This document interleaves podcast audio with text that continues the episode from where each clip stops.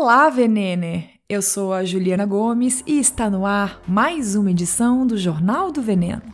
O podcast que nem deveria existir, mas vai continuar na pista enquanto o consumo de alimentos ultraprocessados continuar em alta, infelizmente. No programa de hoje, eu começo explicando quem é a corja golpista do agro e a complexidade do setor. Depois, trago duas notícias boas, ainda falo de estudos científicos fresquinhos e encerro o primeiro bloco com um bafão da Coca.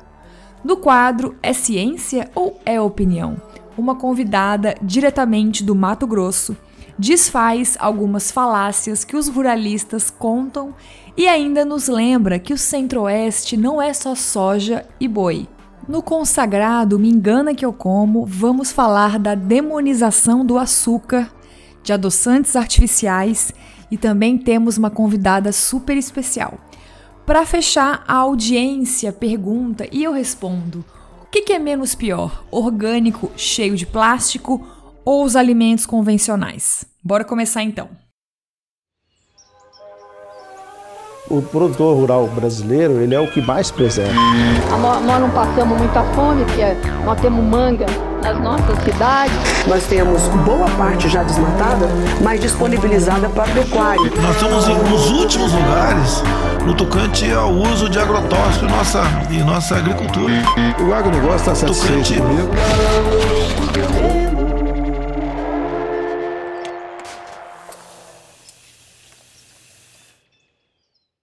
Eu quero abrir o episódio de hoje agradecendo, claro, geralmente quando eu volto de férias, o Jornal do Veneno demora um pouco a engatar em número de ouvintes, sabe? Porque as pessoas esquecem, enfim, né? Perdem hábito depois do recesso, mas isso não aconteceu, pelo contrário.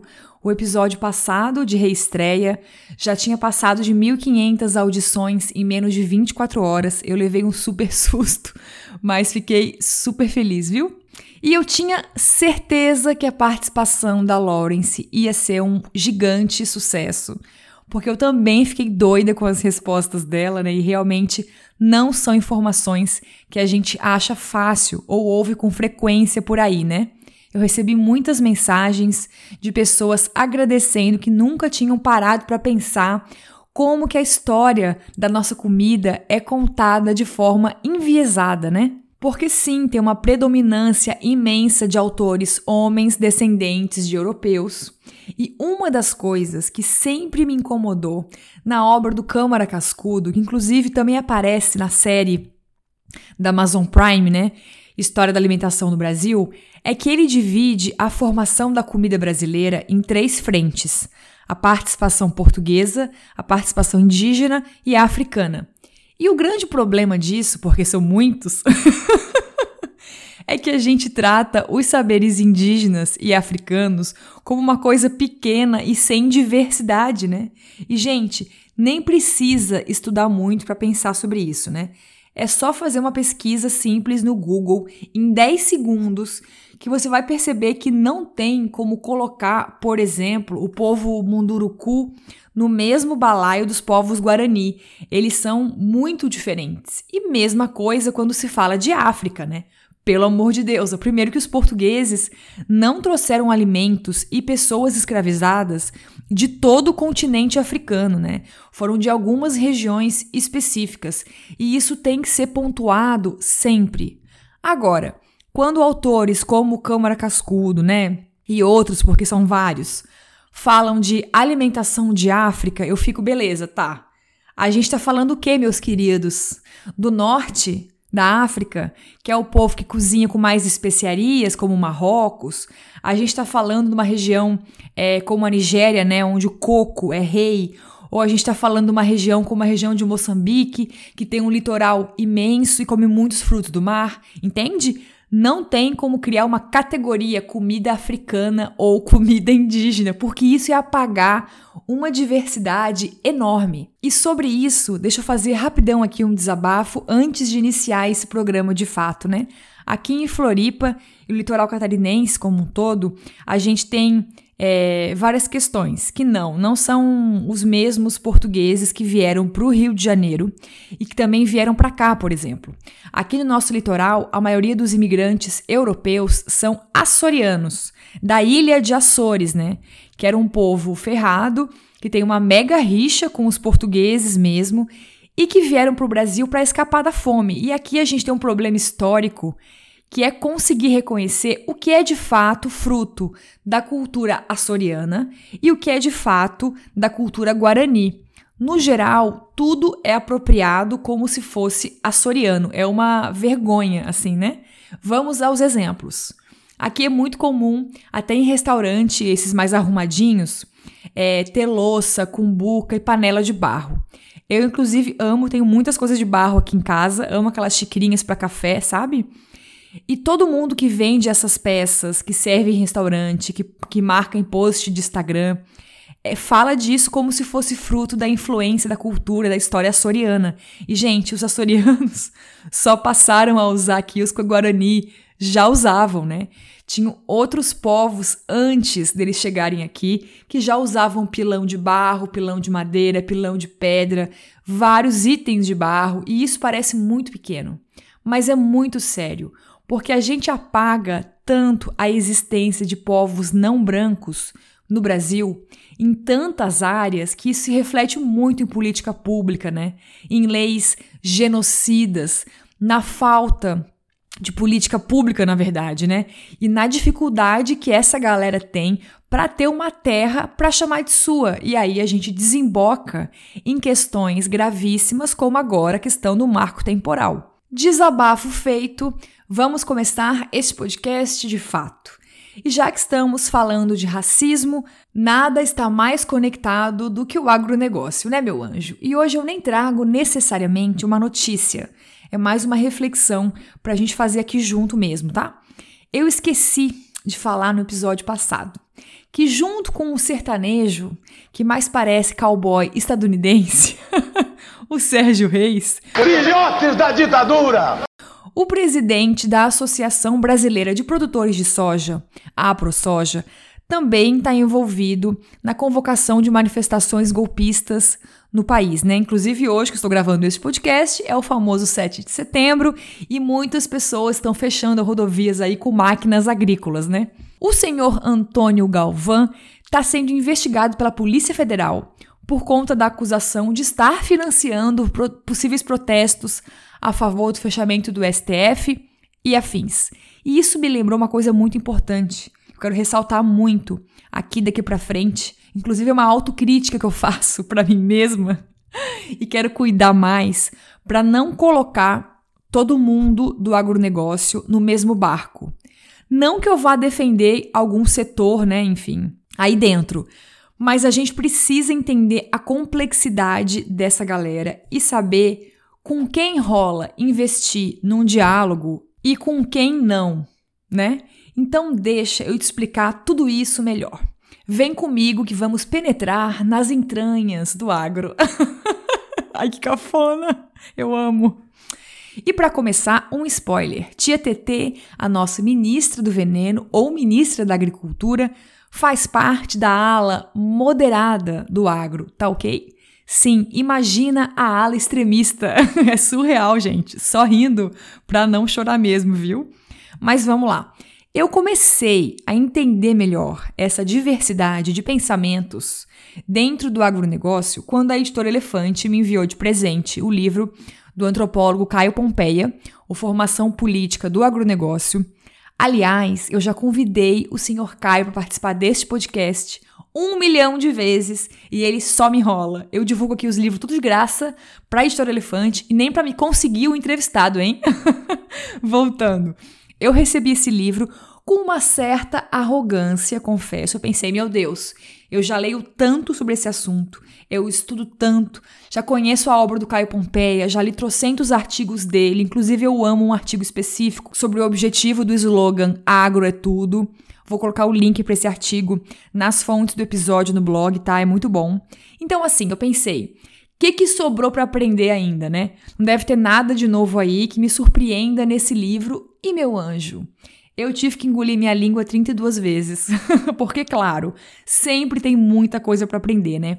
E para mim, o principal aprendizado do formação política do agronegócio é apontar justamente quais são as divergências e as convergências do setor, sabe? Tem muita coisa que eu não fazia ideia. E apesar de ter muitas críticas, não é todo mundo do agronegócio que apoiou a campanha do Bozoliro. A gente tem que falar sobre isso. Não que a galera do agro vai ser, enfim, de esquerda e tal, e muito progressista, né? Mas eu acho que é, tem uma diferença brutal aí, né, entre apoiar essa galera mais liberal, que é a cara do agronegócio, e apoiar alguém do nível de Bolsonaro, né? Muita gente discorda das políticas ambientais desse governo, é contra a boiada passar desse jeito. A própria ministra TT já criticava o Ricardo Salles nos bastidores, eles nunca foram amiguinhos, porque TT e seus amigos não são burros, né, gente? Eles sabem que a grana não vai entrar para eles se o Brasil tiver loucamente queimado no exterior, né? Mas na última parte do livro, o Caio Pompeia mostra onde reside a grande convergência do agro que é esse discurso super forte contra, né, demarcação de terra indígena e todas as leis e políticas que defendem, defendem é ótimo, e respeitam os povos originários. Porque é isso, o agro só cresce com mais terra. E para conseguir mais terra, eles precisam legalizar as invasões deles né, em áreas protegidas, demarcadas, por isso PL da grilagem, por isso marco temporal, por isso privatizar um monte de parque, entende? E agora que o presidente da ProSoja, né, o seu Galvão, vai entrar nessa história toda. O senhor Antônio Galvão pertence a essa ala mais radical e podre e suja do agronegócio que é super alinhada com a extrema-direita e aplaude cada peido do senhor Bozoliro. Essa galera, na verdade, sempre existiu, né? Claro. Mas estava mais pianinho nos governos Lula e Dilma.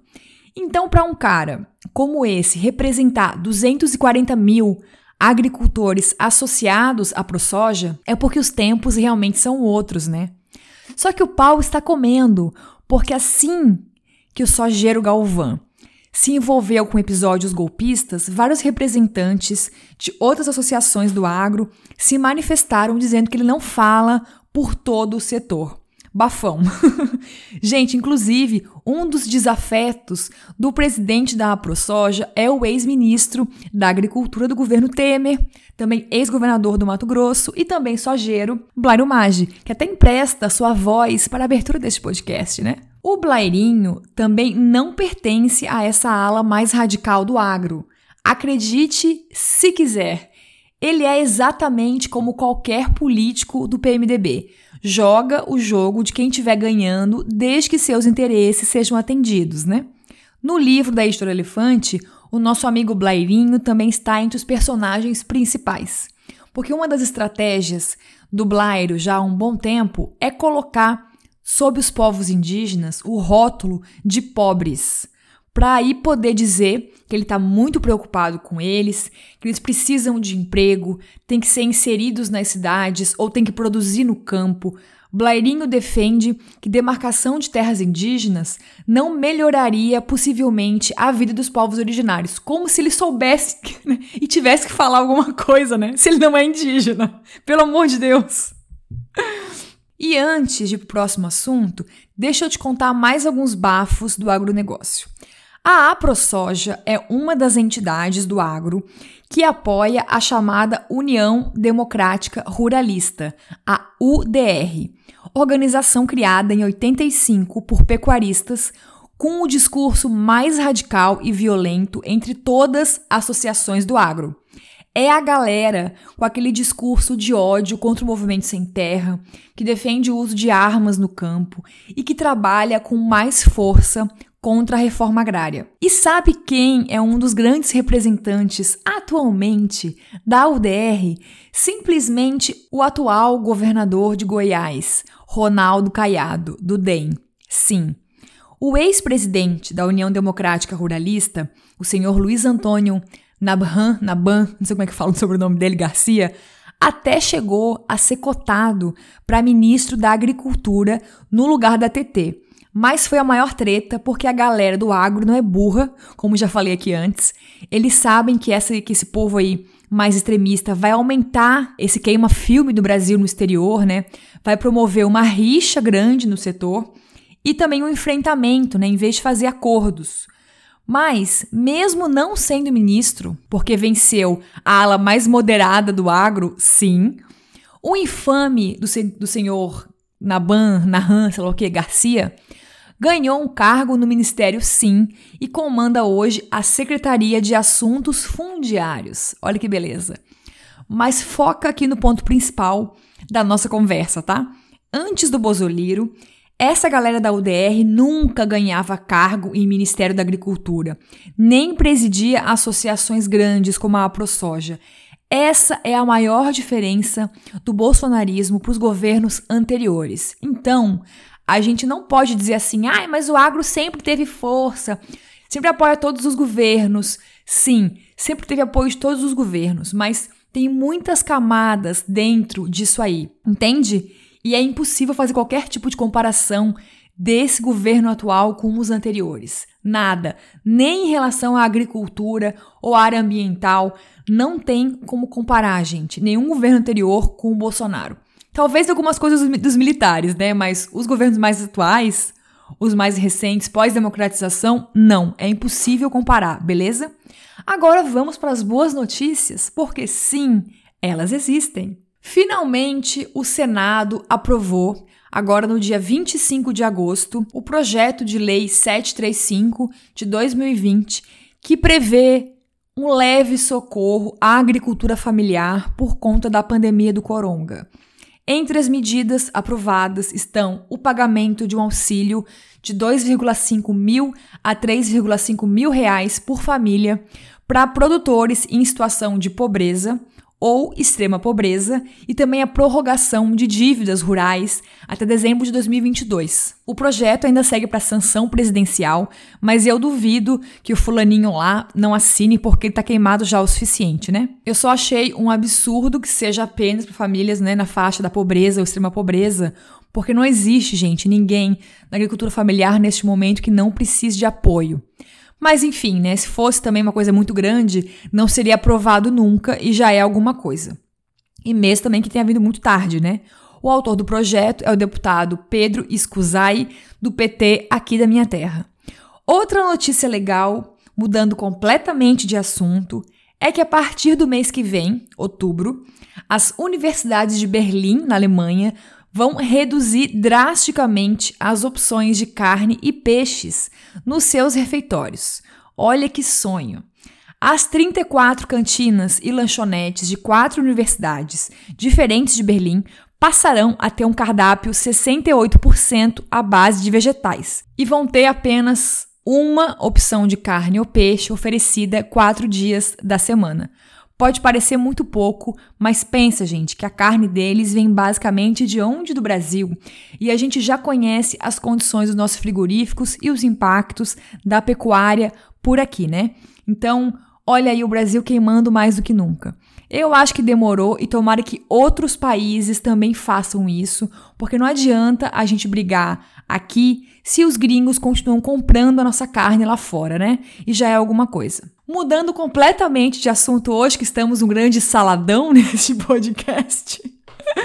Acabou de sair do forno um estudo fresquinho da Fiocruz, em parceria com a Universidade Federal da Bahia, a UFBA, e agora sabemos com mais clareza que a obesidade não é apenas um fator de risco para a Covid-19. Os pesquisadores brasileiros mostraram que esse fator é mais determinante do que doenças cardiovasculares e diabetes em relação aos casos graves de Covid.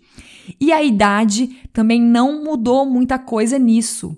Vale tanto para pessoas maiores de 20 anos quanto para idosos acima de 60. De acordo com a pesquisa, a obesidade sozinha ou combinada com diabetes ou doenças cardiovasculares foi associada a uma evolução mais grave de Covid-19 do que em pacientes que tinham somente diabetes ou doenças cardiovasculares. E eu fiz questão de trazer aqui esse estudo só para lembrar, mais uma vez, que a gente nunca pode falar de obesidade de qualquer jeito, né? A gente sempre tem que ter cuidado para falar em relação à alimentação ou qualquer tema, porque pela vigésima vez não há consenso científico de que se trata de uma doença. Atualmente, novas correntes da área da saúde vêm defendendo que os corpos obesos têm apenas predisposição a desenvolver doenças. E a gente precisa cuidar para nunca transformar qualquer debate, estudo, notícia sobre obesidade numa guerra contra corpos gordos beleza? Porque gordofobia, gente, é muito pesada. A gordofobia faz com que pessoas gordas não procurem postos de saúde, não façam acompanhamento de tanto preconceito que sofrem. Eu li uma reportagem há muito tempo atrás de uma moça com HIV positivo que demorou mais de um ano para conseguir um diagnóstico, porque os médicos que ela procurava diziam que ela precisava emagrecer e não pediam nenhum exame colocam todos os sintomas do mundo na conta do peso, e isso é muito grave. Hospitais, clínicas, UPAs e postos de saúde precisam de equipamentos que atendam corpos gordos e respeito a essas pessoas. E para fechar esse tema, sempre que tiver alguma novidade de estudo envolvendo alimentação e Covid, ou alguma questão de saúde e alimentação e Covid, eu trago aqui, tá? E temos mais um estudo quentinho. Eu quero falar aqui bem rapidão, porque o bloco tá imenso, mas eu não posso esquecer porque eu acho muito importante. O Nupens, aquele grupo de pesquisa da USP da área da nutrição, né, que elaborou o guia alimentar, acabou de publicar uma pesquisa com um perfil de quem mais consome ultraprocessados no Brasil.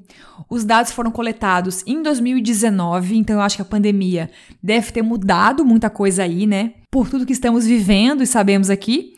Mas, mesmo assim, acho que a pesquisa é muito válida e a gente tem que falar sobre ela e sobre os resultados. Eles não são óbvios. O estudo se chama Consumo de alimentos ultraprocessados e associação com fatores sociodemográficos na população adulta das 27 capitais brasileiras e ele é assinado por Caroline dos Santos Costa e por outros cinco cientistas do NUPENS da USP. E foi publicado na Revista de Saúde Pública. Conclusões. Três categorias diferentes estão associadas ao maior consumo de margarina, refrigerantes e amigos aqui no Brasil. Fator 1: ser do sexo masculino. Fator 2: ser jovem. Fator 3: não ter ensino superior. E aí eu fiquei muito brava, porque não tivemos fator raça na pesquisa. Mas ok, continuando. Os alimentos mais consumidos pelo grupo que reúne esses três fatores são justamente margarina, pão de forma, pão de cachorro-quente e pão de hambúrguer, refrigerantes, salsicha, linguiça, mortadela e presunto. Sobremesas industrializadas, salgadinhos de pacote e biscoitos doces também tiveram percentuais significativos de consumo. E aí, não sei se você pensou também a mesma coisa que eu quando ouviu e leu sobre esse estudo, né? Quer dizer, eu li e você tá ouvindo. Olha só, o estudo foi feito em capitais brasileiras, certo? Pensa comigo. Que perfil é esse de jovens, homens, sem ensino superior nas capitais brasileiras? Eu pensei na hora em entregadores de aplicativo de comida, né? Não posso afirmar que são eles mesmo, que eu estou inventando na minha cabeça, mas eu acho que bate bastante. E com certeza a pandemia deve ter piorado isso, porque aumentou muito a demanda de delivery e também a oferta de entregadores de restaurantes, né? Outro ponto que a gente sempre tem que focar aqui é a questão do machismo, né?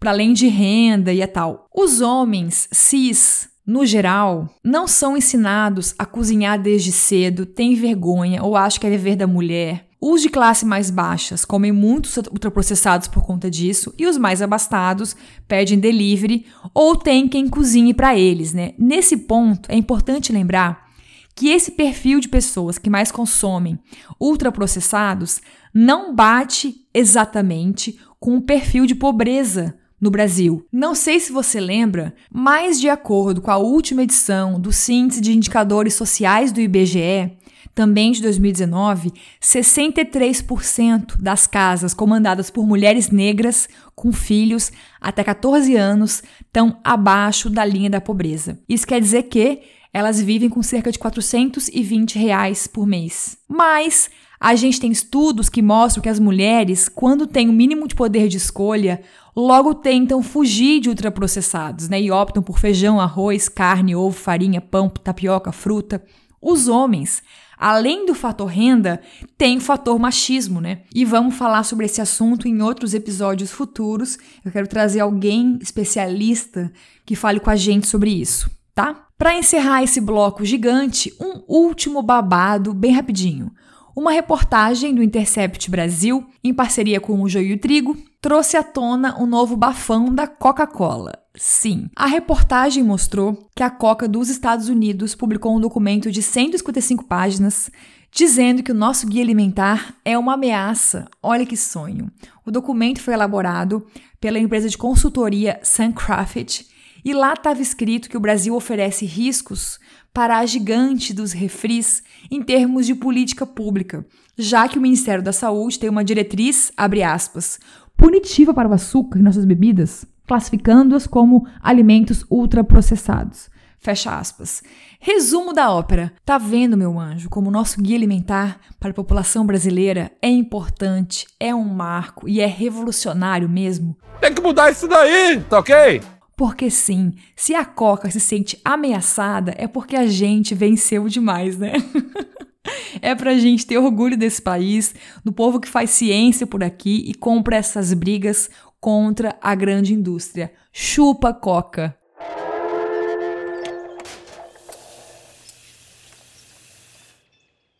E vamos para mais uma edição do bloco É Ciência ou É Opinião? E mais uma vez com uma convidada que me faltam palavras. vamos lá. A Fran Paula é engenheira agrônoma, técnica em meio ambiente, mestre em saúde pública, integrante da campanha permanente contra agrotóxicos e pela vida, educadora na ONG Fase, quilombola, pantaneira e mora no Mato Grosso. Mato Grosso, gente. Imagina ser militante da agroecologia num lugar tão dominado por ruralistas.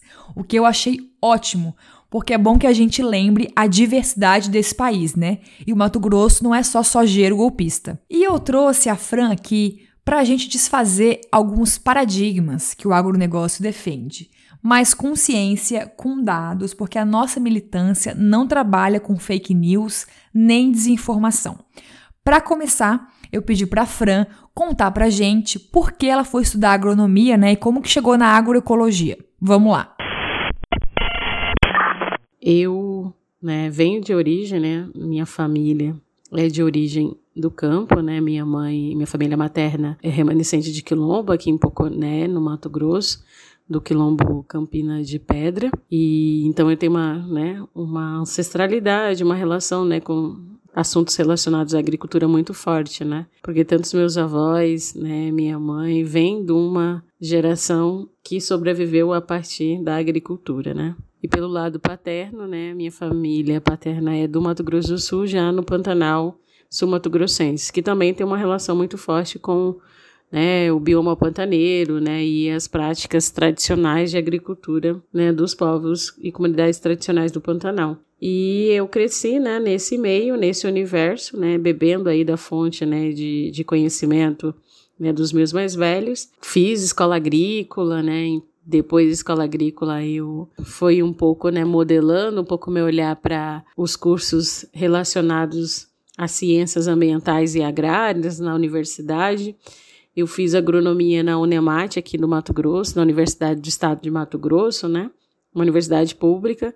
E naquele período, o curso de agronomia é, da Unemate, ele tinha um dos seus pilares, era construído dentro de um programa de ciências agroambientais. Então, era bem modelo, referência, né? Um dos únicos cursos de agronomia voltado né, para essa, com disciplinas como agroecologia, ética profissional, é, sociologia na grade curricular, é, e também sistemas agroflorestais, por exemplo, que é bem raro, né? Se você pegar uma matriz curricular dos cursos de agronomia no Brasil, vocês vão ver que poucos cursos oferecem né, disciplinas ou têm no seu projeto político-pedagógico né, interfaces com a agricultura familiar e com a agroecologia. E aqui eu tive né, esse privilégio de poder né, fazer um curso de agronomia que possibilitou né, fazer um debate da agricultura para além né, do modelo hegemônico do agronegócio. Então, durante esse período né, da graduação,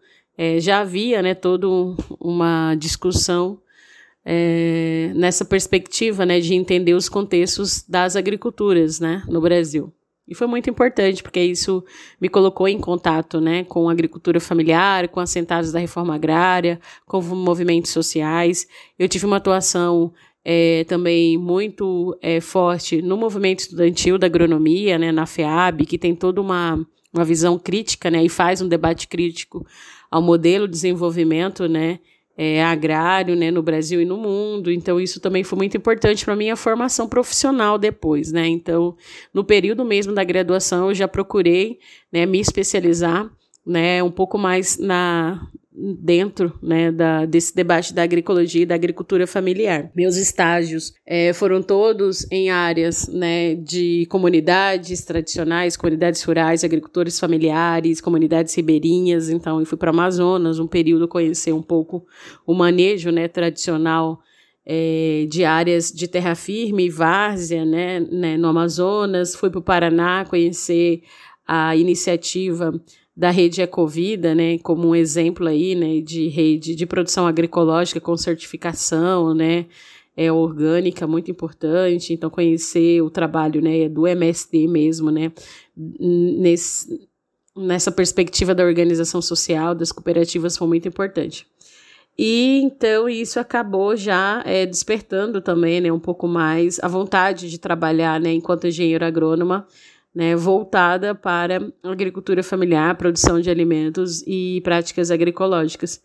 E eu tive a sorte de ter aqui no Mato Grosso algumas organizações, né, como a FASE, onde eu trabalho até hoje, né, que desenvolve um trabalho com agroecologia, assistência técnica, assistência, assessoria, né, educacional a grupos e comunidades rurais para a promoção da agroecologia e com foco muito grande na segurança e na soberania alimentar. Então já tem 12 anos né, que eu trabalho na fase, é, desenvolvendo e acompanhando né, essas iniciativas agroecológicas aqui no Mato Grosso, principalmente na região da Baixada Cuiabana, onde nós trabalhamos com comunidades tradicionais e comunidades quilombolas, mas também na região de Cáceres, no sudoeste, né, que vão ter aí os assentamentos da reforma agrária, né, esse diálogo constante com os movimentos sociais do campo. E bora começar a entrevista de fato.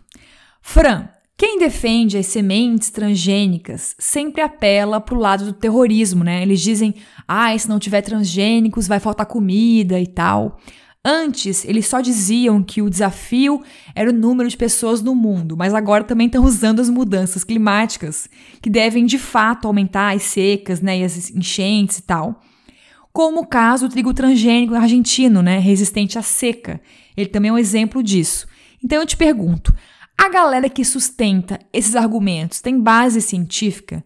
Esses estudos são isentos, são confiáveis ou eles têm um olhar enviesado e tal?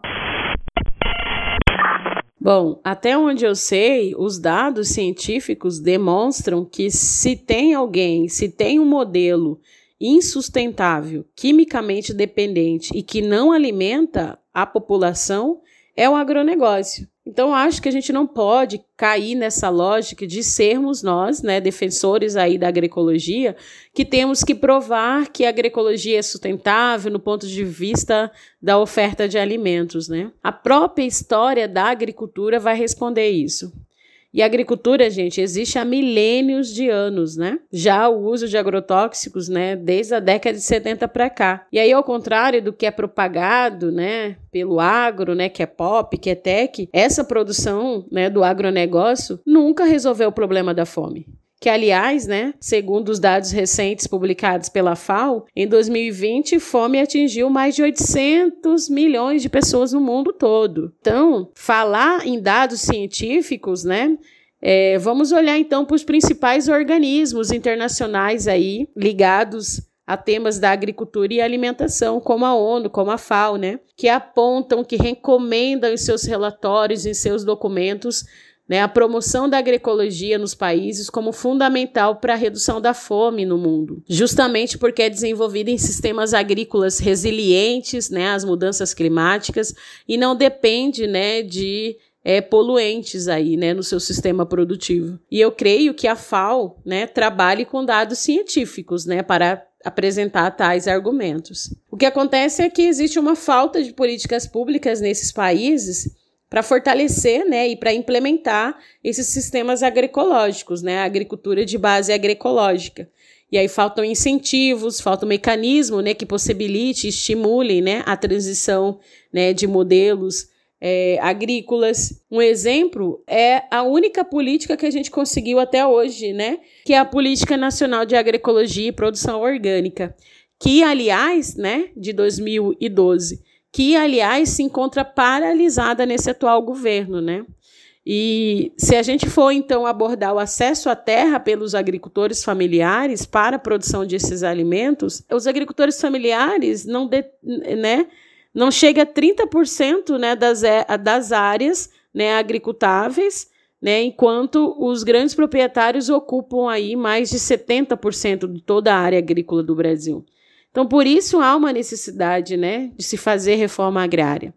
E mesmo com esse né, menos de 30% né, das terras para agricultura familiar, como eu já mencionei anteriormente, né, segundo os dados do Censo Agropecuário, a agricultura familiar responde aí com a produção de mais de 70% de alimentos do país. Poderia ser mais, né, se tivesse né, na posse né, de mais terras e ocupando uma maior porcentagem de terras, né, em relação à defesa da utilização de sementes transgênicas né, por parte né, dos setores do agronegócio, das multinacionais, e aí com né, essa tentativa de aprovar no Brasil a entrada do trigo transgênico, na maioria das vezes, esses são argumentos das empresas né, que produzem essas sementes transgênicas ou dos grupos empresariais que vão ser beneficiados aí com a venda desses insumos, né? Então, tanto que os estudos né, são produzidos pelas próprias empresas que são donas das patentes transgênicas, né? Então, isso a gente tem que se atentar para isso, né?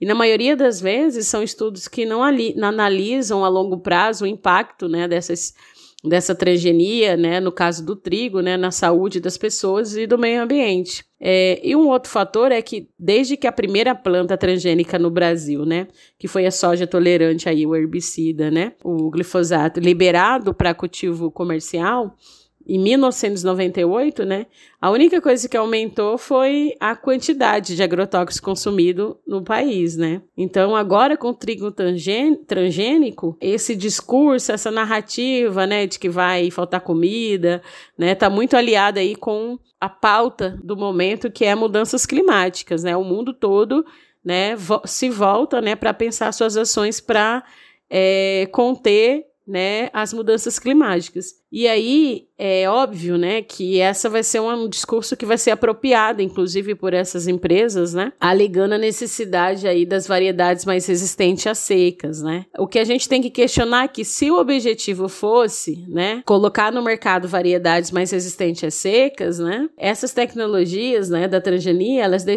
deveriam estar sendo investidas para melhoramento genético para este fim, né? E não para produzir espécies como o trigo transgênico que vai ter resistência a um agrotóxico, né? Então, como no caso do trigo transgênico, ele é resistente ao glufosinato de amônio, né? Que é muito mais tóxico, né? Que o glifosato, né? É o herbicida também. E é classificado aí pela Organização Mundial de Saúde como potencialmente cancerígeno, né?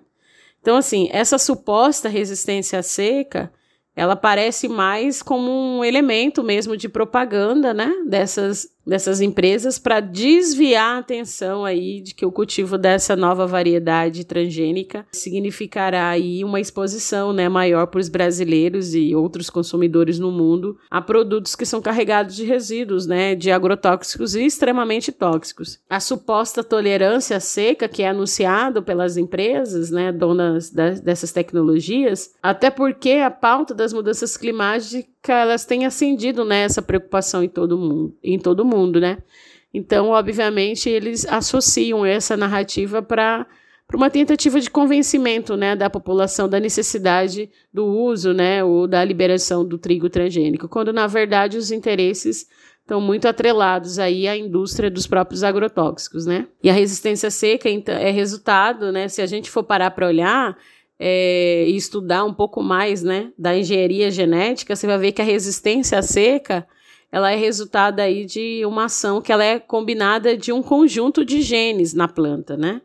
E as técnicas de engenharia genética, até o momento, elas são desenvolvidas e elas conseguem transferir apenas uns ou poucos genes. E aí não é por acaso que as tentativas né, de obter via transgenia plantas resistentes à seca foram abandonadas em muitos países, incluindo nos Estados Unidos. Né? Então, esse discurso de que uh, o trigo transgênico vai ser importante para colocar no mercado né, variedades resistentes à seca, na verdade, é só uma narrativa aí né, da empresa que são detentoras dessa patente para provar, né, como um lobby mesmo. Nossa, a Fran tocou no assunto, num ponto agora, né, que eu nunca tinha pensado, minha cabeça fez puff. Aqui. Por que que é sempre a gente que tem que ficar provando que a produção agroecológica, que planta com diversidade, com respeito à natureza, dá conta de alimentar as pessoas? Essa lógica está invertida demais. É como se fosse óbvio que o nosso modelo, né, sistema agroexportador envenenado, desse conta, de fato, das demandas de alimentos, né, a longo prazo, e a agroecologia fosse outsider, né, vamos dizer assim, e tivesse que provar alguma coisa. Na verdade, a gente tem que virar esse jogo, né? Porque foi assim que a gente alimentou a humanidade por milênios. Foi sem veneno e sem semente transgênica. E assim, nem tem que ser agrônomo, né, gente, ou especialista no campo e tal, para pensar uma coisa muito importante. Pensa aqui comigo rapidão. Como que esse modelo de agricultura predominante hoje no Brasil, né, defendido por ruralista e tal, pode ser sustentável a longo prazo se ele está literalmente secando os nossos biomas, né? Eu falei aqui no episódio sobre estiagem com o Juliano Zardeto, sempre trago dados sobre impactos da pecuária, da produção convencional.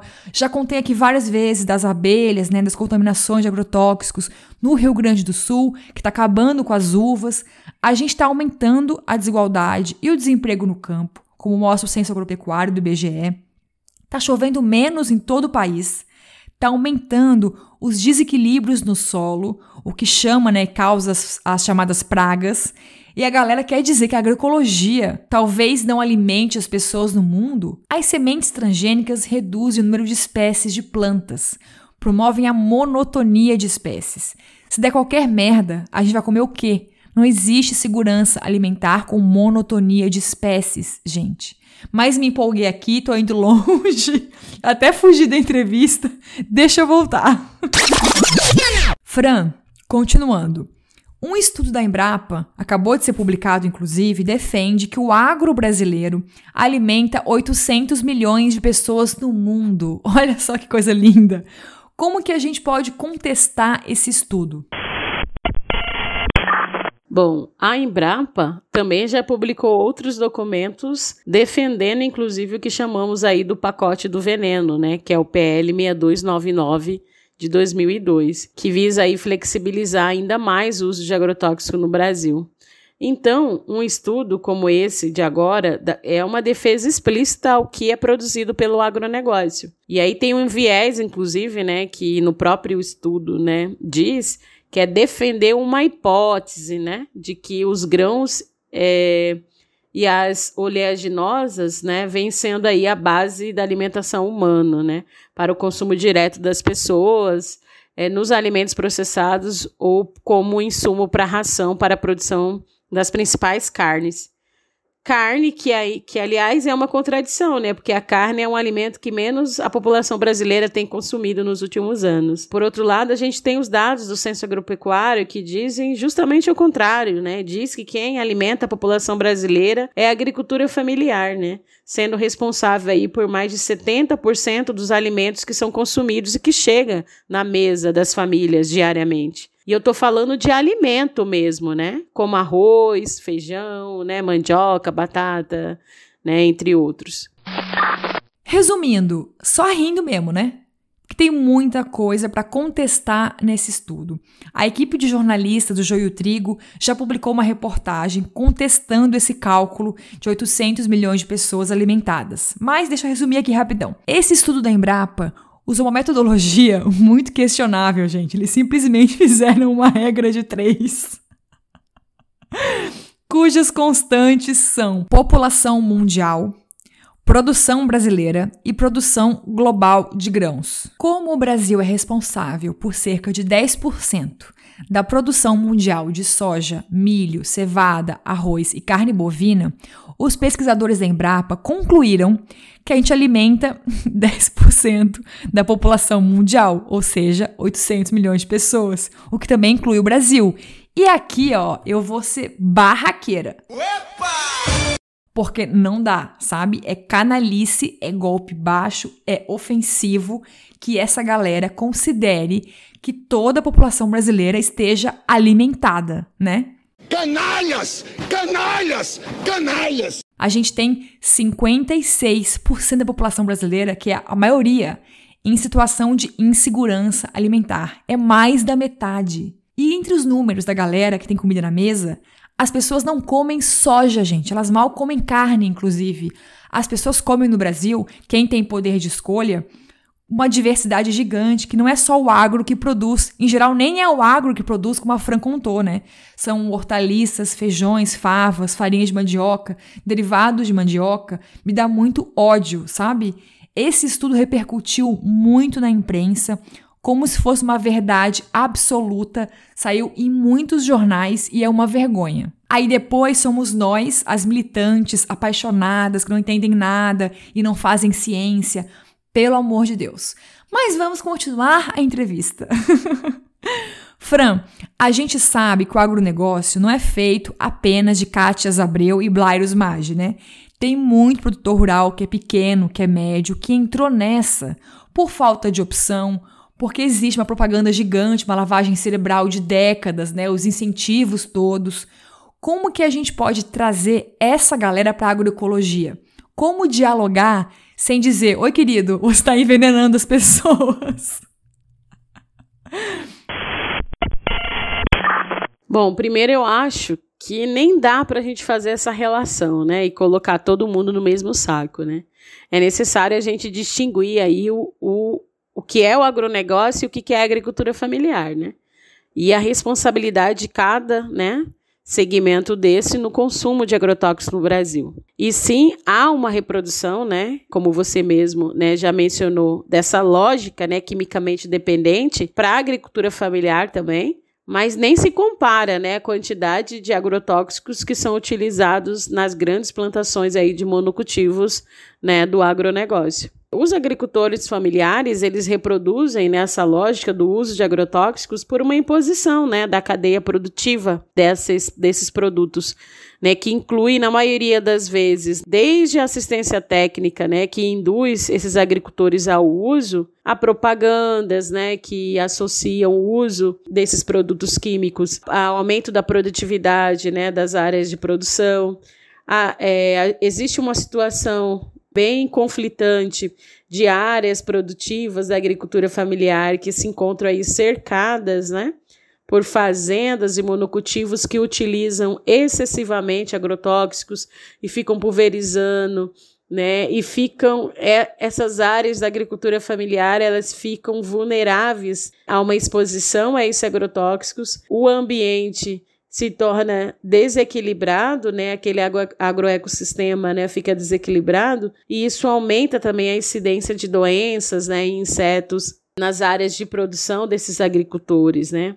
Aí há um arcabouço, né, de estímulo, né, a agrotóxicos no Brasil, né, que vai desde, né, como eu disse, assistência técnica, mas tem também um incentivo fiscal por parte do governo, né, a venda de agrotóxicos, né, que chega a ter até 100% de impostos, né, reduzidos ou de isenção, né, fiscal até os mercados né, de contrabando, né, que é, é de agrotóxicos no país, que é bem forte também. Então, não é uma coisa que depende somente do agricultor familiar, né? Essa mudança de modelo. É preciso aí reparar esse erro da imposição de sistemas quimicamente dependentes, né? Que vai desde as sementes, sementes transgênicas aos agrotóxicos e acaba causando uma dependência nesses agricultores, né? E é preciso também garantir, inclusive, dentro do contexto, as possibilidades para o desenvolvimento da da agroecologia. Por que, que temos políticas de crédito, né, incentivos governamentais para o agronegócio e não temos na mesma proporção ou mais para a agroecologia, né, para a produção orgânica? Isso é uma pergunta né, que eu queria deixar né, para a gente refletir. E o nosso trabalho hoje, junto à agricultura familiar, é justamente para quebrar esse ciclo de dependência em pacotes químicos né, e externos né, das propriedades rurais. Eu lembro até de uma frase né, da nossa brilhante agrônoma aí, né, referência né, para o movimento agroecológico do Brasil e do mundo, Ana Primavesi, que ela diz que nunca se tratou do que a agricultura precisava, né, e sim do que a indústria poderia oferecer. E ela se remetia a isso no início da Revolução Verde, em 1930, né? E esse é o mesmo sistema que a gente, mecanismo, né, que funciona e a gente observa até hoje. Os agricultores familiares não produzem mercadorias ou produtos, né? Produzem alimentos que, na, em sua maioria, vai para a mesa da própria família primeiro, para depois ser comercializado o excedente, né? E eu acho que esse é um bom caminho para a gente dialogar, né? Sobre os impactos dos agrotóxicos, dessa contaminação da alimentação da saúde, na vida humana e do meio ambiente, já que a agricultura depende aí diretamente também do equilíbrio ambiental. Nossa, resumiu tudo, né? Amei. E Fran, é, você pode trazer para a gente aqui alguns exemplos práticos de como que a produção agroecológica funciona na prática sem agrotóxicos? Como que é feito, né? O que, que é feito para evitar a infestação de fungos, insetos não desejados, por exemplo? A agricultura agroecológica ela tem como um dos princípios básicos a fertilidade do solo, né? E o equilíbrio do agroecossistema. Então, se o ambiente está equilibrado, você não vai ter uma infestação de doença ou insetos. Por isso, os sistemas agroecológicos são diversificados e não em arranjos de mono, monocultivos, né, como é o agronegócio. Você tem uma diversidade de plantas e de alimentos no sistema agroecológico. E não é que não vai ter insetos, né? Já que as práticas visam manter a biodiversidade. Só que você não vai ter em uma proporção que vai causar perdas né, na produção. Há também o que a gente chama de inimigos naturais, o que vai mantendo aí um controle biológico no próprio agroecossistema, né? Em alguns casos também se produz, né, alguns produtos naturais à base de homeopatia, plantas né, plantas, sementes, né, para chegar com medidas preventivas, né, para conter esse desequilíbrio, né, que possa ocorrer de insetos ou doenças nas plantas.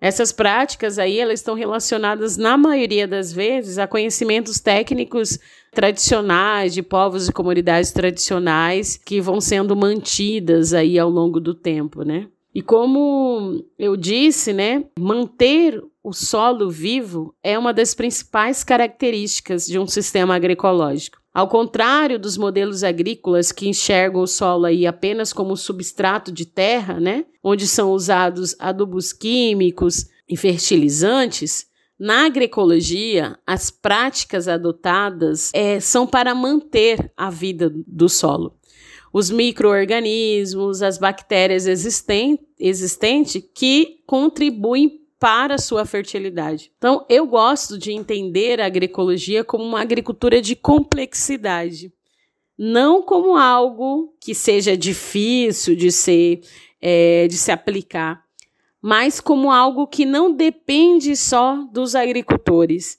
mas de um, com uma complexidade de um sistema de interações entre o ser humano e a natureza. E para fechar, dona Fran Paula, a gente talvez esteja vivendo o pior cenário das últimas décadas desse país devido a motivos óbvios, né? O governo atual. Então eu te pergunto: é possível conseguir vitórias, mesmo durante esse governo de tanto retrocesso, especialmente na questão ambiental e social? como que é militar na agroecologia numa região tão dominada por ruralistas. Sim, é, acho que a gente nós precisamos estar em alertas, né, nesse contexto político atual e atento, né, atentos aí às ameaças constantes, né, que a gente vive deste governo que adota uma necropolítica, né, e ataca diariamente os direitos, né, da população, dos consumidores, dos agricultores, dos povos e comunidades tradicionais e eu acredito que vitórias nessa conjuntura, né, no âmbito legislativo deste governo, para essas pautas se tornam mais difíceis, né? Por isso que a gente precisa de mudanças governamentais urgentes. E quando eu falo de mudança, não é só trocar o presidente, mas que a gente não, a gente não pode esquecer que existe uma bancada ruralista no Congresso que interfere diretamente na política agrícola do país e que mudanças estruturais também precisam ser feitas por ali.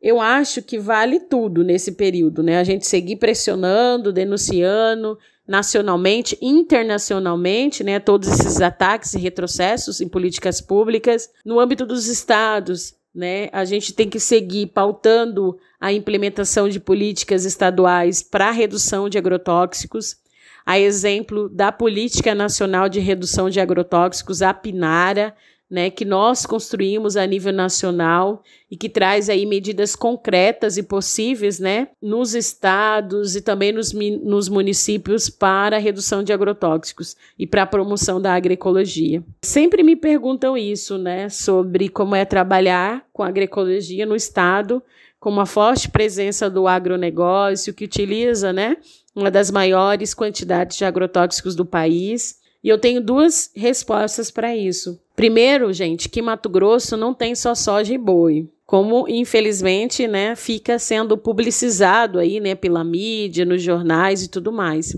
Dizer que aqui tem um processo de resistência rico, né, da agricultura familiar, diverso, com muitos territórios indígenas, quilombolas, comunidades tradicionais e assentamentos da reforma agrária, produzindo alimentos e fazendo agroecologia diariamente nos seus territórios. E são essas vivências que alimentam a nossa luta por reforma agrária, pela regularização dos territórios e pela promoção da agroecologia. São pautas que não podem estar desvinculadas uma da outra, né?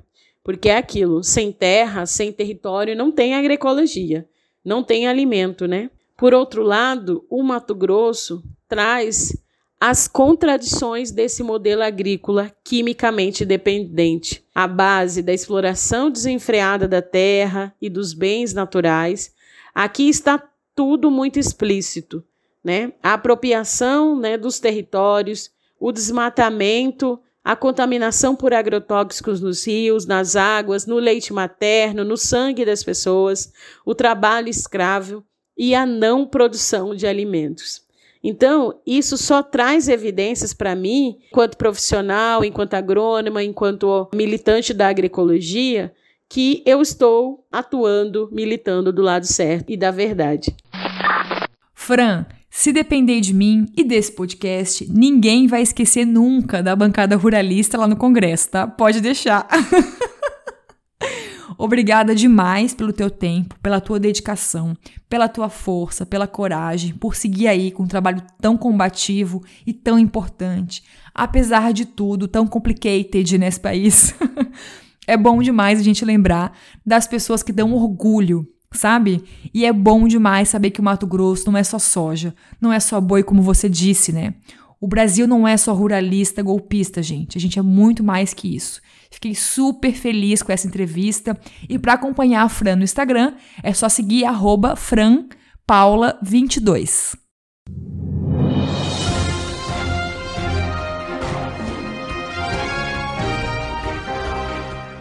Um recadinho rápido. Este podcast não tem patrocínio nem vai ter apoio de bancos ou redes de fast food. O Jornal do Veneno só existe por conta do apoio de pessoas maravilhosas lá na plataforma Catarse, que contribuem a partir de R$ reais por mês e também participam de sorteios de brindes e recebem uma newsletter como contrapartida. Eu sei que não tá fácil para ninguém, mas obrigada pela parceria, viu? E por garantir que esse trabalho seja independente. O link de apoio está na descrição do episódio.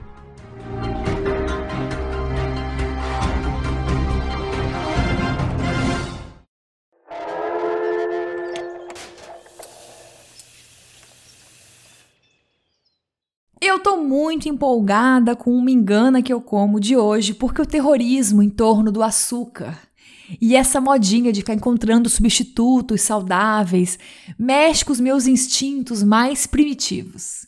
Especialmente porque eu fui uma das palhaças que caiu nesse papinho por muito tempo. Torrei muito meu dinheiro com isso, caguei toda a minha cabeça, ficava com medo de comer depois, enfim. Vamos lá, vamos do começo. Uma engana que eu como de hoje é uma continuação, mais ou menos, do episódio anterior sobre refrigerantes ditos naturais, lembra? E uma das coisas que esses refris pregam é que eles são mais saudáveis porque não são adoçados com açúcar, né? No caso do Guaraná Natu, né, tem edulcorante à base de stevia e também tem mil outras versões nos mercados adoçados com aspartame ou outros amigos que substituem o açúcar, né? Mas vamos discutir se estamos de fato sendo feitas de trouxa, né? Em buscar substituições para o açúcar o tempo todo. E antes da entrevista, quero trazer aqui alguns dados importantes, tá? Primeiro ponto de destaque. Sim, aqui no Brasil a gente consome açúcar demais já há um bom tempo. A gente ocupa o quarto lugar no mundo em consumo de açúcar por habitante a gente fica atrás apenas da China, União Europeia, somada, né, os países todos, e Índia, que lidera o ranking. Segundo a OMS, a gente aqui consome cerca de 50% acima do limite recomendado pela ONU. A recomendação oficial que as pessoas limitem o seu consumo de açúcar, né, a 10% das calorias ingeridas um dia.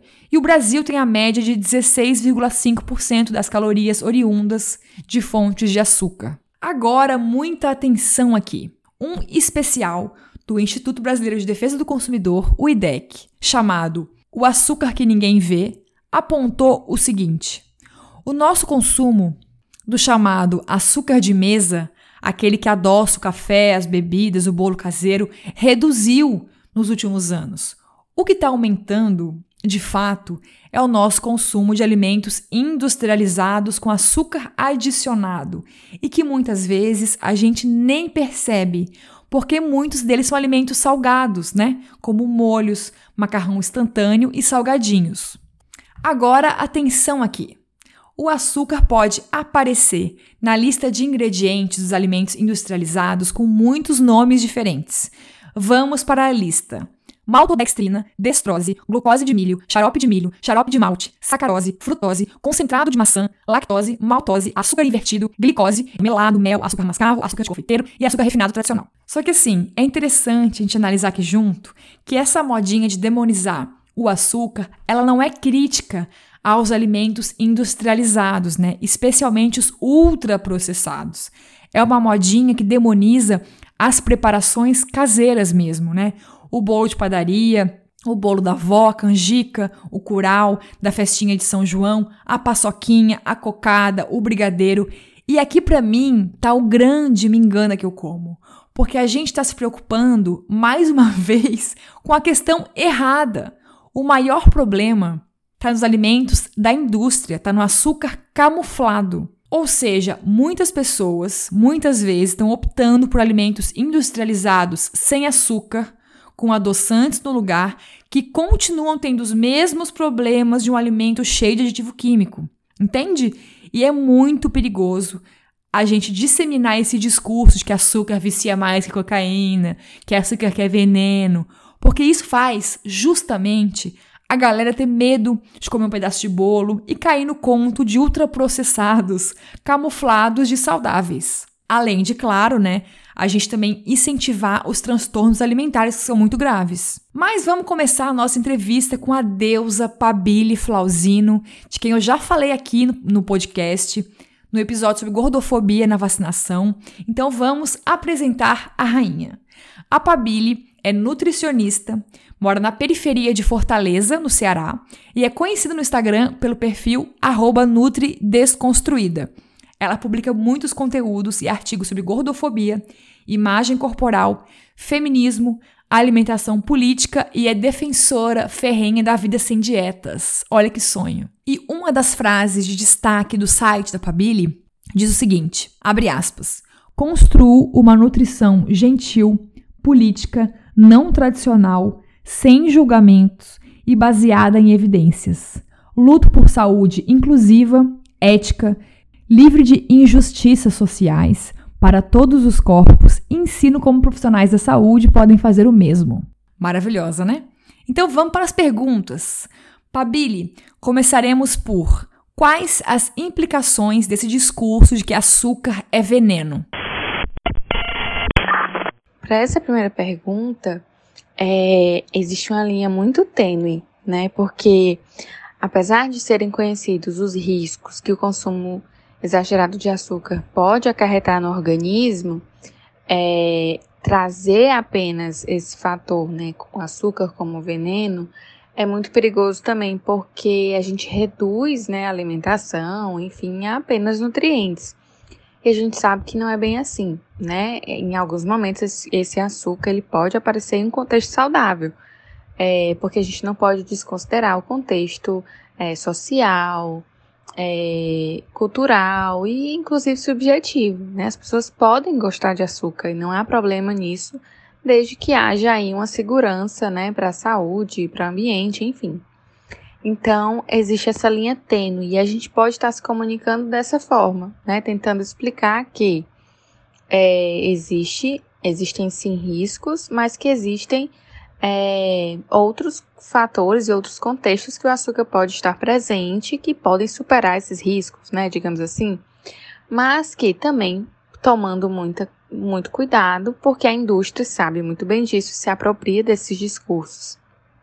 Tanto para fazer esse terrorismo para gerar novos produtos, né, novas demandas, para que as pessoas então procurem outras alternativas, quanto para dizer que tudo bem comer açúcar, pipipi, popopó, e as pessoas vão, né, e acabam perdendo a mão e às vezes consumindo mais ou não percebendo o açúcar, né, que está ali embutido nos alimentos. Então, existe uma linha tênue e que a gente precisa sempre levar em consideração o contexto das pessoas que estão ali sendo é, educadas ou sendo informadas, enfim, com relação a esse alimento, né? Seja o açúcar ou outro qualquer. Beleza, então vamos aí desvendar mais camadas disso, né, Pabili? Para ter mais saúde, a gente precisa mesmo adoçar suco com melado, com mel ou com estévia, ou gastar milhões num bolo com xilitol, ou adoçar brigadeiro com tâmara, ou fazer pudim de açúcar de coco. A gente tem que, de fato, procurar substituições para o açúcar? Partindo do pressuposto que saúde é algo amplo, né, seguindo a definição da OMS, que é o completo bem-estar físico, mental, social, é, a gente não pode afirmar, né, que substituir esse açúcar pode garantir mais saúde. Até porque eu posso tirar todo o açúcar da alimentação, eu posso substituir, né? E aí eu vou ter uma alimentação nutricionalmente falando totalmente adequada, mas eu acabei detonando a minha saúde mental, acabei detonando é, o meu ciclo social, já não tenho mais a, aquela mesma aquela mesma quantidade de vigor, porque eu sinto falta, né, das minhas das minhas refeições em conjunto. Então a gente acaba que, né, tendo que olhar para esse macro para ver o que é que faz sentido para essa pessoa. Se é uma pessoa que precisa substituir por motivos de saúde realmente, né? Ela precisa de um nível glicêmico ali que só a substituição vai garantir mais adequadamente, ainda assim há existem formas, né, de controlar isso e, e ainda gerar essa satisfação, essa qualidade de vida para essa pessoa.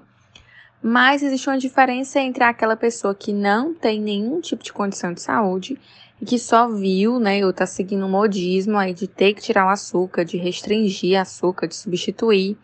E para ela não faz sentido algum, mas ela só tá seguindo um hype. E aí é, a gente pensa nessa, nessa, nessa condição que talvez não seja tão saudável, porque talvez não seja nem duradoura. É, então, repensar a substituição para o açúcar depende bastante do contexto de cada indivíduo, né? Se é uma questão realmente por necessidade, se é uma questão de vontade, se é uma questão de, ah, eu prefiro assim. Então, é preciso que a gente olhe de forma muito individualizada para cada pessoa que vai tomar essa decisão, né, de substituir ou não. Até porque, pensando aqui na galera do hype, né, do sem açúcar, é muito fácil pensar. Ah, esse docinho aqui, ó, é de gelatina diet, então eu vou comer o pote inteiro, né? Fiz um bolo adoçado com uva passa, então eu vou comer quatro fatias em vez de uma. Eu conheço muita gente que não lida bem com a questão de substituir açúcar. E depois, quando come muito açúcar, né, em festa e tal, fica se culpando, passa mal, se sente mal. É muito perigoso a gente entrar nesse lugar de categorizar alimentos em salvadores ou demônios, entende? E continuando. Pabili, a gente deve priorizar o açúcar demerara e o mascavo em vez do branco? Tem muita diferença mesmo?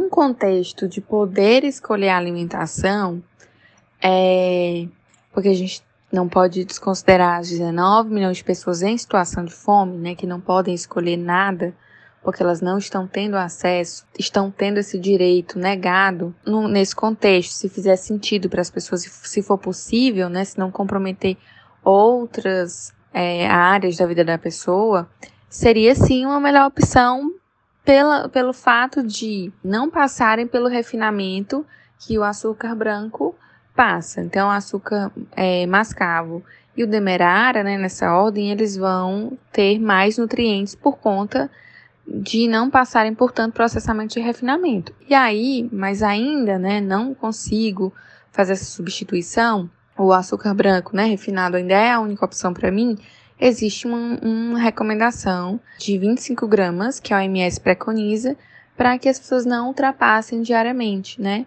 Então, ainda pode-se existir um consumo dentro deste limite, de forma que não se ultrapasse diariamente. E também tem muitas questões além da saúde, né? A gente não encontra açúcar refinado sem veneno. Esse é um dos motivos que me faz priorizar o mascavo e o demerara, né? E também tem o fato de que a maior parte da produção de mascavo vem da agricultura familiar. Então não estamos falando só de um açúcar menos refinado, mas que tem justiça social, que tem menos veneno ou sem veneno, né? Além de que aquele gosto queimadinho eu acho maravilhoso. Tem gente que não curte o mascavo porque ele muda a cor das coisas, né? Se fizer um bolo com ele, o mingau e tal, vai ficar mais escuro. Mas eu amo o sabor, me remete sempre a uma comidinha mais caseira, mais confortável, regional, sabe? E voltando, Pabili, conta pra gente. Existem pessoas que realmente não podem mesmo consumir nada de açúcar em nenhuma hipótese? E como saber se estamos consumindo mesmo demais? Na verdade, é um mito, né, que as pessoas não podem comer açúcar em hipótese alguma, inclusive num contexto de, por exemplo, diabetes. Ainda que a pessoa tenha diabetes, ela tem um limite diário é, de comer, né, uma quantidade de açúcar com moderação. E isso é preciso ser estabelecido com um profissional de nutrição, nutricionista. É, então, isso é um mito. E a gente tem como saber se está consumindo açúcar demais olhando na, nas nossas preparações diárias, é, quanto, quantas colheres de açúcar eu adoço, é, um suco, aonde eu coloco mais açúcar, na quantidade de bolo, é, massas e também na lista de ingredientes. A gente tem como ver, né? Lá tem açúcar, mas também tem outros nomes, então a gente tem que ficar de olho nesses outros nomes que podem ser, por exemplo, é, xilitol, sucralose, e a partir daí começar a observar a quantidade e identificar se não é o caso, né, de começar a estar tá reduzindo é, esse consumo. Nós pegando esse gancho da Fabília que falou também antes, né, de que é uma questão bem individual, eu consigo perceber no meu caso quando eu exagero no açúcar na hora, assim. Primeiro que meu rosto enche de espinha, me dá uma leve dor de cabeça e uma sede eterna. Isso acontece para mim em momentos como festinhas de criança, festa junina, né? Nos últimos anos tenho optado dentro das possibilidades, por doces cada vez menos doces. Quero cada vez mais acostumar meu paladar a sobremesas e receitas menos açucaradas, sabe? Agora vamos de polêmica. Pabili, os edulcorantes como xilitol, eritrol, aspartame são substituições para quais casos? E há consenso científico de que eles são seguros? Alguns edulcorantes podem ser utilizados, por exemplo, por pessoas com diabetes, que é o caso é, do xilitol.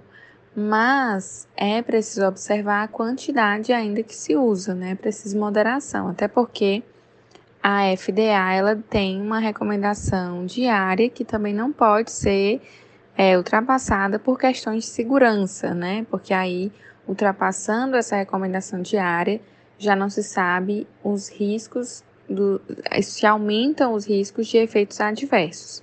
Então, é, a princípio, eles são seguros. Então, gente, talvez não seja uma boa ideia, né, comer um bolo inteiro só porque tem xilitol em vez de açúcar, né? e agora vamos para outro ponto super importante. Pabili, quais são as consequências dessa onda de demonizar alguns alimentos, como o açúcar, e endeusar outros, tipo, sei lá, amêndoas? A gente pensa que essa onda de endeusar alguns alimentos e demonizar outros é algo muito recente, né? Mas a gente tem indícios aí de pelo menos Grécia Antiga chegando com essa onda de, de moralizar os alimentos, né? De tornar alguns alimentos melhores em detrimento de outros e, consequentemente, fazer com que as pessoas que possuem acesso a determinados alimentos, né, garantam aquela moralidade que eles têm. Então, é, existe todo um contexto e um pano de fundo por trás de simplesmente colocar essa moralização de tal alimento é bom, tal alimento é ruim.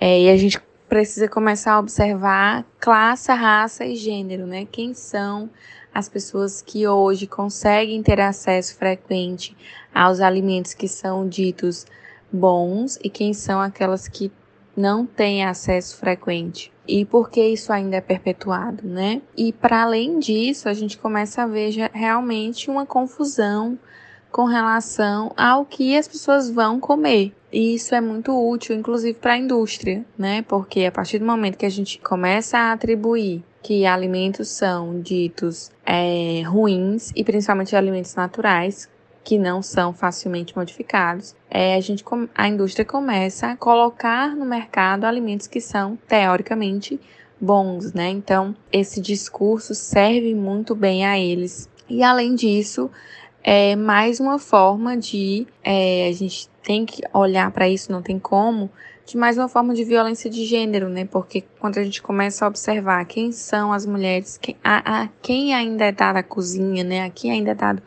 o, o trabalho de preparar os alimentos e como isso, né, essa confusão do que pode e do que não pode, é, afeta as mulheres, do com, de como isso faz com que elas se sintam cada vez mais dependentes de regras externas e comecem a negar muitas vezes seu contexto histórico, cultural, familiar, né, a sua própria subjetividade, realmente, né? Existem muitos pilares aí sustentando esse discurso.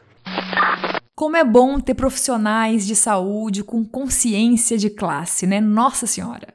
E para fechar, gente, Pabili, como acabar com essa onda de terrorismo nutricional, de reduzir alimentos a nutrientes apenas e essa obsessão toda por dietas?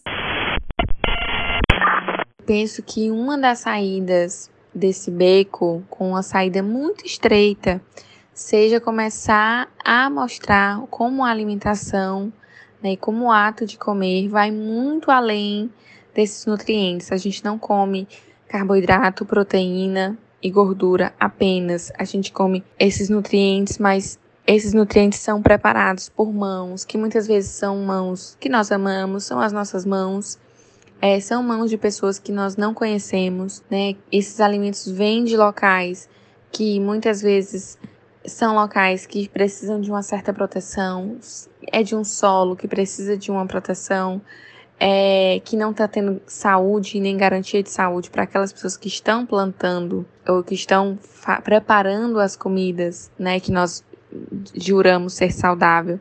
Então começar a olhar para esse aspecto mais macro da alimentação, porque a gente começa a ver que não é só o que a gente coloca na boca que faz garantir a nossa saúde, né? Existe algo muito maior.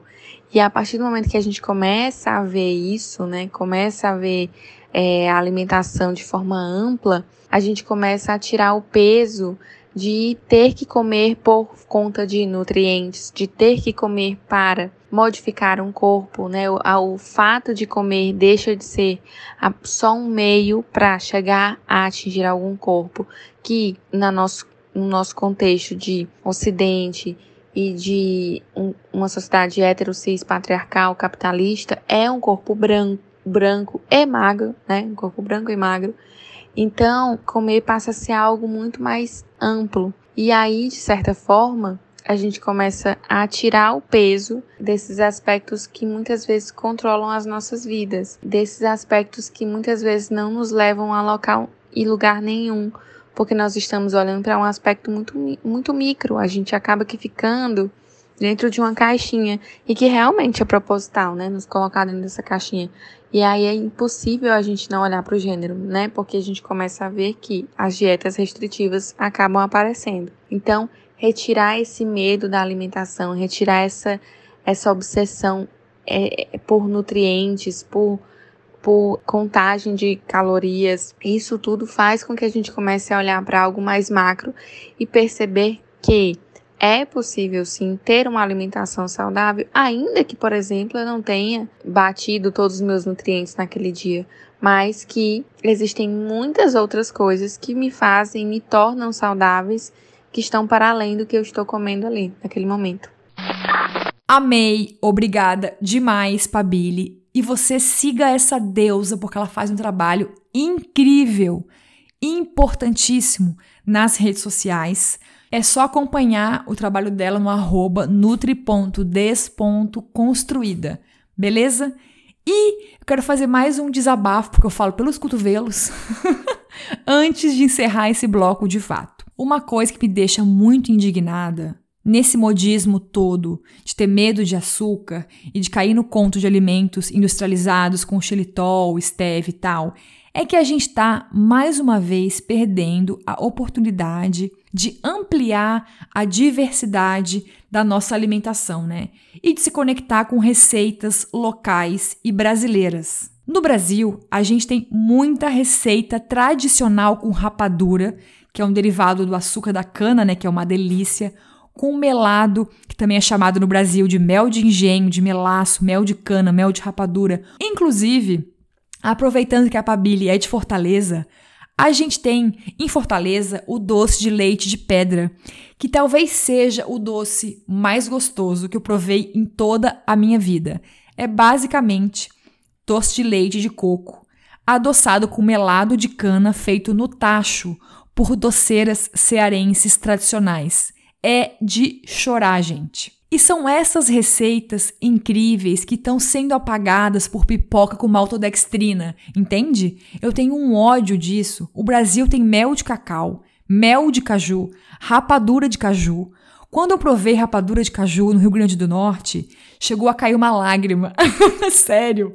E assim, é uma infinidade de riquezas que contam a nossa história, que deviam adoçar os sucos, né? tá nos nossos doces tradicionais, na alimentação escolar das crianças, né? E mais uma vez, a gente está mergulhando aí nesses modismos ridículos empacotados. Agora deixa eu contar a minha história com melado de cana. Desde criança eu tenho uma tendência grande a ter anemia, sabe? Por isso as minhas tias e todo mundo sempre diziam que eu precisava comer muito melado porque tem muito ferro. E por isso eu sou muito acostumada a adoçar suco e comer fruta com melado, sabe? Essas mais azedinhas como morango. E também fazer granola com melado.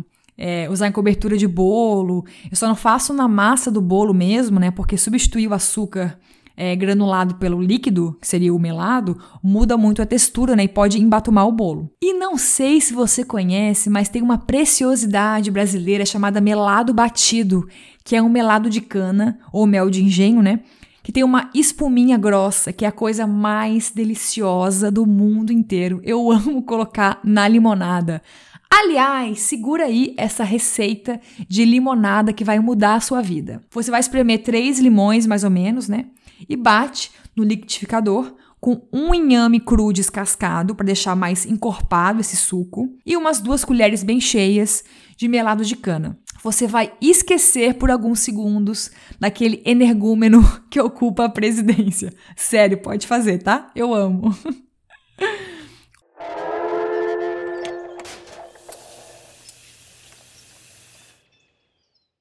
E para fechar esse episódio, vamos de dúvidas da nossa bela audiência Venener. Lembrando que, para mandar a tua dúvida, é só apoiar lá no Catarse este belo projeto do podcast, mais tudo mais. O link está na descrição deste episódio e participar do nosso grupo do Telegram para enviar sua dúvida de fato por áudio. Vamos ouvir agora a Carol, que tem uma dúvida que eu recebo a cada três segundos, que é muito, muito comum mesmo. Vamos ouvir. Oi, Ju. Meu nome é Carol e eu falo de palhoça. E tem uma dúvida que eu sempre fico pensando na hora das minhas compras de hortifruti. Geralmente eu faço essas compras na feira orgânica direto do produtor. Mas quando eu não consigo, eu acabo recorrendo a algum mercado aqui perto de casa, que eu sei que tem produtos orgânicos e itens fresquinhos. Porém, os orgânicos a gente só encontra eles muito embalados, ou em saco plásticos, ou então em bandeja de isopor com plástico filme. Eu nunca sei se eu dou preferência para comprar o não orgânico, que vem com esse menos embalagem, ou então o orgânico, que é mais saudável, né? É, comer, porém tem esse, essa questão que ele vem com um monte de embalagem. Por mais que eu sempre separe o lixo aqui na minha casa, que meu prédio recicle, eu sei que acaba gerando muito lixo e, consequentemente, esse lixo vai precisar ser processado depois. E eu sempre fico pensando que vai fazer mal para o meio ambiente também. Então eu sempre fico na dúvida, tá? Eu compro o orgânico cheio de embalagem ou o não orgânico, né? Porém com agrotóxico. Eu acho que não tem uma resposta para isso, né? Certa e perfeita, né? Então bora discutir junto aqui. A primeira coisa que eu penso sobre esse dilema é que assim, a gente também tem que entender os nossos limites individuais, né? Não existe uma corrida, uma competição de quem tem a vida mais coerente, sustentável, linda, num país com grande parte das pessoas em segurança alimentar, né, gente? E dentro do sistema capitalista. Sempre vai ter contradição, tipo comprar um ketchup com mais aditivos químicos de uma marca pequena ou com menos aditivos de uma marca gigantesca, sabe? Não tem saída, é um dilema mesmo do sistema. O sistema é foda. Agora, sobre os orgânicos em plástico, eu penso o seguinte: dentro das possibilidades de cada um, o melhor sempre é comprar na feira em vez do mercado, né? Para apoiar uma cadeia mais justa de alimentos, né? A gente também sabe que os mercados têm muitos atravessadores no percurso e pagam muito pouco para o agricultor. É ridículo. Então, não parece ser o caso da Carol, né? Mas tem muita gente também que só consegue fazer compra em mercado por conta do vale alimentação. E aí não tem o que fazer mesmo, gente. É agradecer por ter comida na mesa, né? No caso da Carol, nosso ouvinte que enviou a dúvida, eu acho que o menos pior aí seria comprar o orgânico cheio de plástico e isopor mesmo.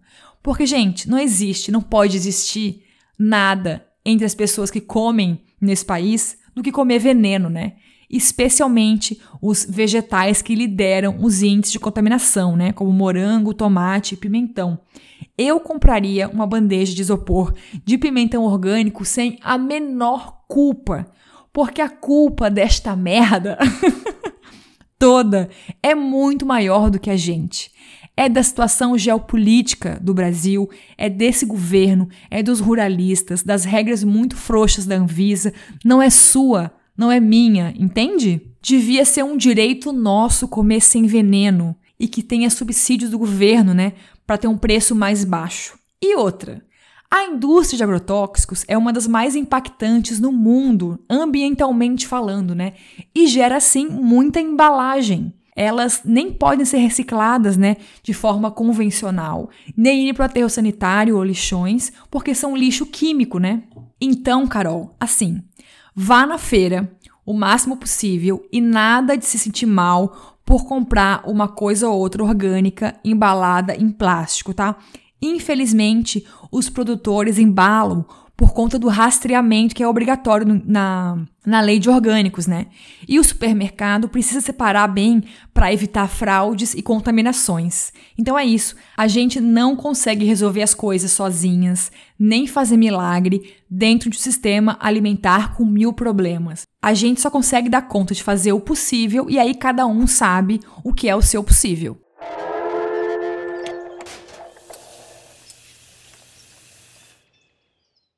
É isso, encerramos por aqui hoje. Obrigada mais uma vez por dividir este espaço comigo e ouvir tantas angústias alimentícias. Pode chorar as tuas pitangas lá no jornaldoveneno@gmail.com, beleza? O roteiro, pesquisa e voz deste podcast é por minha conta, Juliana Gomes. A edição é do meu lindíssimo cônjuge Lúcio Carlos. A capa é do Vitor Uemura e as vinhetas lindas são do grande artista Gu Siqueira, mais famoso apenas como Gu. Um beijo e coma vegetais.